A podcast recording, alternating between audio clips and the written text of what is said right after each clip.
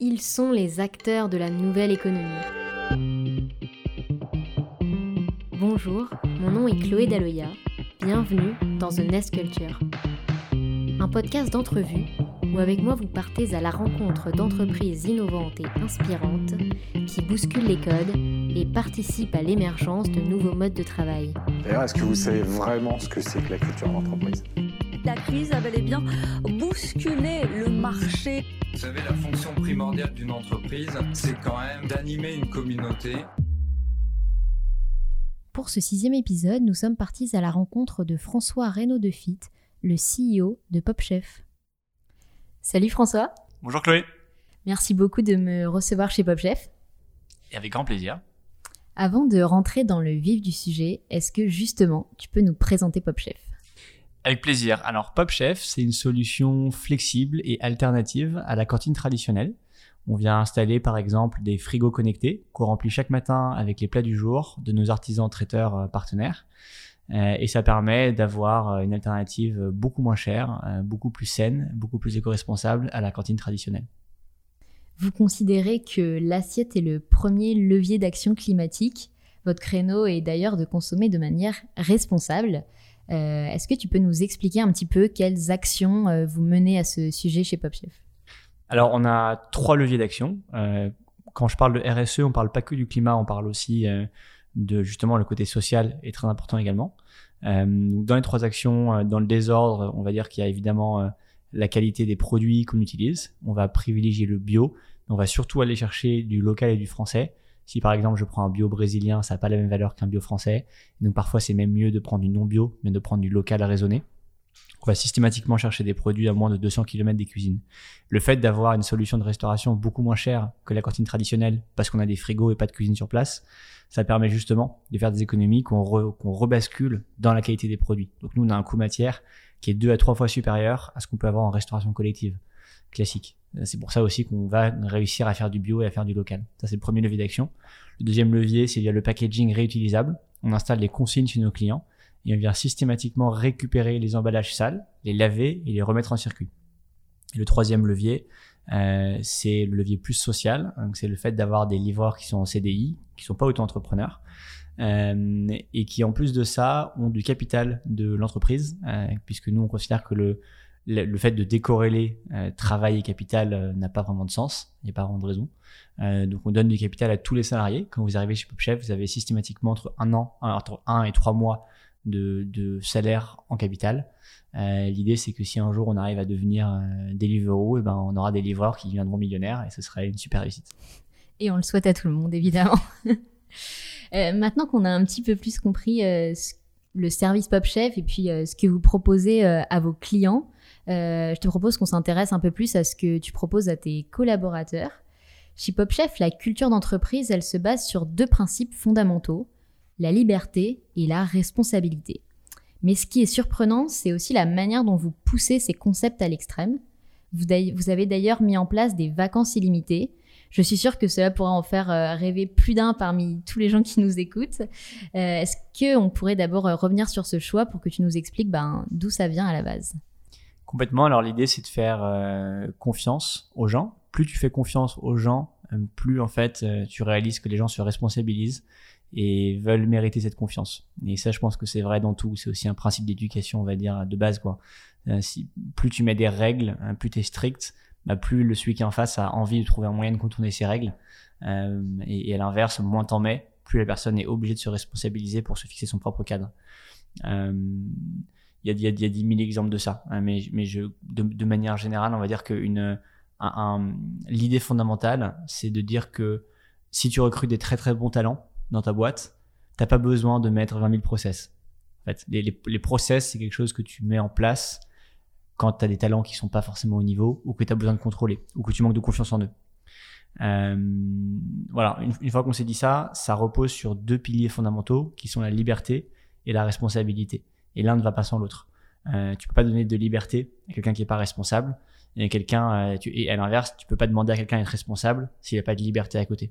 D'ailleurs, tu avais un, psychologue qui s'appelle Viktor Frankl, qui, est, un psychologue euh, euh juif réfugié aux États-Unis, qui a été connu pour avoir dit qu'il faudrait, en face de la statue de la liberté, construire la statue de la responsabilité. Euh, et il y a un projet qui a été lancé euh, qui vise à justement créer une statue de la responsabilité sur le côté ouest des États-Unis pour contrebalancer la statue de la liberté américaine qui est sur la côte, la côte est. Euh, pourquoi? Parce que aucune liberté n'est absolue et aucune liberté n'existe sans responsabilité. Donc les vacances illimitées, c'est un moyen pour nous de dire on vous laisse libre, on vous donne beaucoup beaucoup de liberté, on vous fait confiance et en échange on exige beaucoup de responsabilité. Et est-ce que du coup tu pourrais nous parler des bienfaits que tu as constatés depuis que vous avez mis ça en place euh, une beaucoup plus forte responsabilisation des salariés, un sentiment d'appartenance à, une, entreprise. Euh, globalement, on a, tendance à dire que euh, on veut que les salariés se sentent entrepreneurs et soient pas juste des, des, mercenaires qui viennent chercher un salaire, mais vraiment des, des co des co-entrepreneurs. Ça, c'est un peu le rêve de tout entrepreneur, de, de, pouvoir compter sur ses salariés comme si c'était des, des, des, des cofondateurs. Et la réalité, c'est que si vous voulez que vos salariés soient des entrepreneurs, il faut les traiter comme tels. Euh, et, et, sans ce système de responsabilisation et de confiance, et eh ben en fait, vous tenez un double discours qui est complètement faux. D'un côté, vous dites t'es responsable, t'es entrepreneur, mais vraiment gère la boîte comme si c'était ta boîte. D'un autre côté, vous leur dites voilà les règles, les règles, les règles et les process. Ça, ça fonctionne pas. Donc nous, ce qu'on constate, c'est qu'on a un sentiment d'appartenance beaucoup plus fort depuis qu'on met ça en place. On a un sentiment de liberté, de responsabilité qui est beaucoup plus fort, qui est beaucoup plus proche de celui de l'entrepreneur. Et euh, je pense que quand on dit vacances limitées, il y a forcément des gens qui se demandent s'il n'y a pas des abus. Donc, euh, est-ce que toi, tu en as déjà constaté depuis la création de Pop Chef, depuis que vous avez mis ça en place? On n'a jamais eu le moindre abus. On n'a absolument jamais eu d'abus. Euh, et, je pense qu'on n'en aura jamais aucun. et tout le monde me dit oui, mais ça marche. Quand j'avais 10 salariés, on me disait oui, mais ça marche avec 10 salariés, mais ça marchera pas avec 20. Puis ensuite, j'en ai eu 20, puis on m'a dit oui, mais ça marche avec 20, ça marchera pas avec 50. J'en ai 50, ça marche toujours aussi bien. Et maintenant, il y a des boîtes qui ont même euh, plus de 1000 salariés euh, et qui ont encore des vacances illimitées. Netflix, par exemple, pratique les vacances illimitées. Je pense que Netflix, c'est des dizaines de milliers de salariés, euh, je sais même peut-être plus dans le monde, et ils pratiquent encore ce système. Donc, donc moi, je pense que c'est un système qui, qui peut très très bien fonctionner. Alors effectivement, ce qu'on me reproche parfois aussi, c'est de dire que ce système-là fonctionne très bien dans le tertiaire. Euh, et, là, il faut reconnaître que peut-être que dans l'industrie, c'est moins facilement applicable. Et encore, je suis pas du tout un expert d'industrie, mais ce serait hyper intéressant. Euh, et moi, j'invite euh, quelqu'un qui est dans l'industrie à me contacter pour faire un test et qu'on voit ensemble comment ça fonctionne, parce que personne n'a jamais pratiqué dans l'industrie. Mais de manière générale, pour moi, le principe reste le même. Si vous faites confiance en quelqu'un, il vous rendra cette confiance. Il vous la rendra par la responsabilité. Avis à bon entendeur, alors. Euh, et on précise euh, bien sûr aussi qu'il s'agit de congés payés et pas de congés. Euh, bien sûr, ah bah sinon ça, ça n'aurait aucun, aucun sens, effectivement. Donc si vous partez 10 semaines en vacances, vous serez payé pour 10 semaines de congés payés. Cette responsabilisation de chacun et cette culture de la liberté, elle s'exprime également chez PopChef dans le libre choix de ses heures et de son lieu de travail. Euh, il y a du télétravail illimité, des déménagements possibles en région et même partout dans le monde. Euh, dans ce contexte, comment on s'assure que les objectifs de ses collaborateurs sont remplis? Alors là, du coup, on rentre dans le penchant responsabilité. ce qui est hyper intéressant, c'est que pour que ce système fonctionne, il faut mettre en place un cadre dans lequel chacun sait exactement ce qu'il ou elle doit faire. Et ça, on va dire, procure d'autant plus de liberté qu'on sait ce sur quoi on est attendu. Si vous savez exactement ce que vous devez avoir accompli avant la fin du trimestre, vous vous sentirez très très libre de poser des vacances parce que vous vous direz c'est bon, j'ai atteint mes objectifs.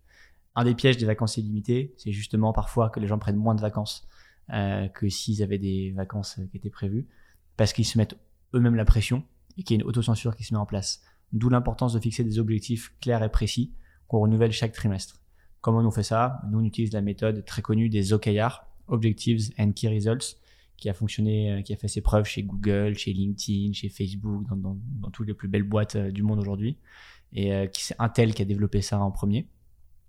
Euh, et donc cette méthode-là, elle consiste tous les trimestres à réunir les salariés et à définir ensemble quels sont les objectifs chiffrés, quantifiables et binaires. Binaire, ça veut dire qu'on peut répondre par oui ou par non, j'ai réussi à le faire, d'ici la fin du trimestre.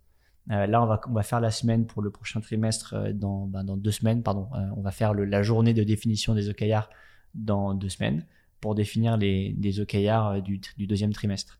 Et chacun dans la boîte se verra attribuer un, deux, trois ou quatre objectifs concrets, tangibles et chiffrés qui devra avoir fait d'ici la fin du trimestre. Une fois qu'il a ces objectifs-là, eh ben, c'est très simple. Il a trois mois pour les réaliser. Et il s'organise comme il le veut, tant qu'il les réalise. Donc on est très très cool sur le process. S'il veut travailler la nuit et dormir le jour, s'il veut aller surfer euh, en pleine journée, euh, s'il veut aller prendre un cours de boxe à 15 heures ou s'il veut aller habiter en Thaïlande, euh, il peut. Ce qui compte juste, c'est qu'il maintienne, qu'il ait ses objectifs et on met des objectifs qui sont ambitieux, qu'on définit ensemble avec les salariés de manière totalement horizontale, mais des objectifs qui néanmoins sont très ambitieux parce qu'on est très ambitieux et on est très exigeant. Euh, et, euh, et, je pense que euh, je pense que ce système-là est très bien parce qu'on maintient un niveau d'exigence élevé, mais on laisse le salarié maître et libre dans la façon dont il va exécuter pour atteindre ce résultat. Et finalement, malgré cette, cette liberté extrême que vous leur proposez, il me semble que la majorité de tes équipes, on l'a vu en, arrivant là au bureau, euh, travaillent sur des horaires euh, ben, finalement plutôt, euh, plutôt classiques et font le choix aussi de venir travailler au siège parisien. Qu'est-ce qui motive selon toi les salariés à venir sur site? Qu'est-ce qui motive les salariés à venir sur site? Écoute, je, pense qu'on a bien vu pendant cette période de, de Covid que passer les premières semaines euh, de mars 2020 euh, où, tout le monde s'est dit chouette, euh, je vais pouvoir découvrir la liberté du télétravail et, et ceux même chez nous hein, qui s'auto-censuraient et qui ne, ne voulaient pas faire du télétravail, qui venaient au bureau, et ben là on, les a un peu du coup forcés à partir en télétravail. Certains se sont dit génial, je vais pouvoir être, être, chez moi. je sais pas si j'ai de la chance et que j'ai un endroit sympathique en banlieue, ben ça va être encore mieux.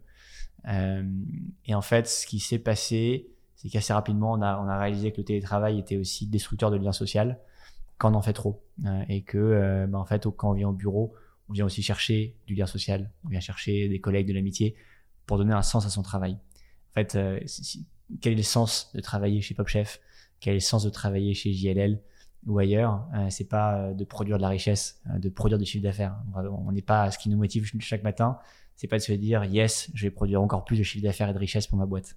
Ce qui nous motive, c'est aussi de travailler avec des collègues et de résoudre euh, des problématiques. Euh, on, on, on, vient euh, pour résoudre ces problématiques ensemble parce qu'on a une culture d'entreprise et une ambiance au travail qu'on aime bien euh, et qu'on respecte ses collègues et qu'on veut travailler avec eux. Le jour où tout ça disparaît, euh, le sens de ce qu'on fait devient très beaucoup plus difficile à cerner. Et je pense que c'est en grande partie ça qu'on retrouve derrière toutes les dépressions qu'on commence à voir autour de nous euh, à la fin du Covid. Alors je sais pas quand nos, auditeurs écouteront ce podcast, mais on est encore en pleine période de, de Covid. On est en on est en mars 2021, euh, c'est encore la fin du monde, euh, et c'est vrai que euh, il y a un sentiment d'essoufflement très très fort. Donc nous le bureau, on le laisse ouvert, on fait des rotations euh, pour respecter les normes d'hygiène, mais on le laisse ouvert et on réalise que euh, les gens viennent le plus possible au bureau maintenant parce qu'il y a justement un ras-le-bol du, ras-le-bol du télétravail. Donc pour moi, c'est un bon équilibre à trouver et surtout, ça veut dire qu'on change la définition du bureau.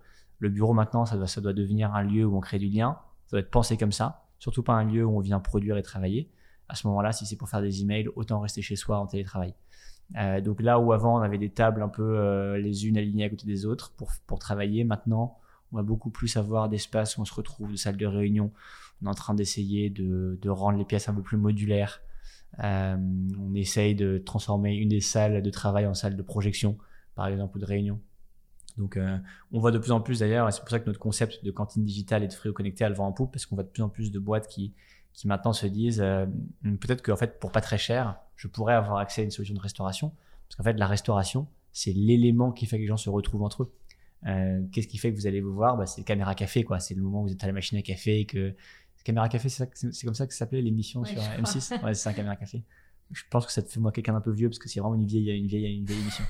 Mais c'est le moment où on se retrouve euh, devant la machine à café, c'est le moment où on est devant le frigo Pop Chef et qu'on sert un plat à manger. Donc ça, c'est, ça devient extrêmement important aujourd'hui d'avoir ces solutions-là qui créent du lien social dans les bureaux.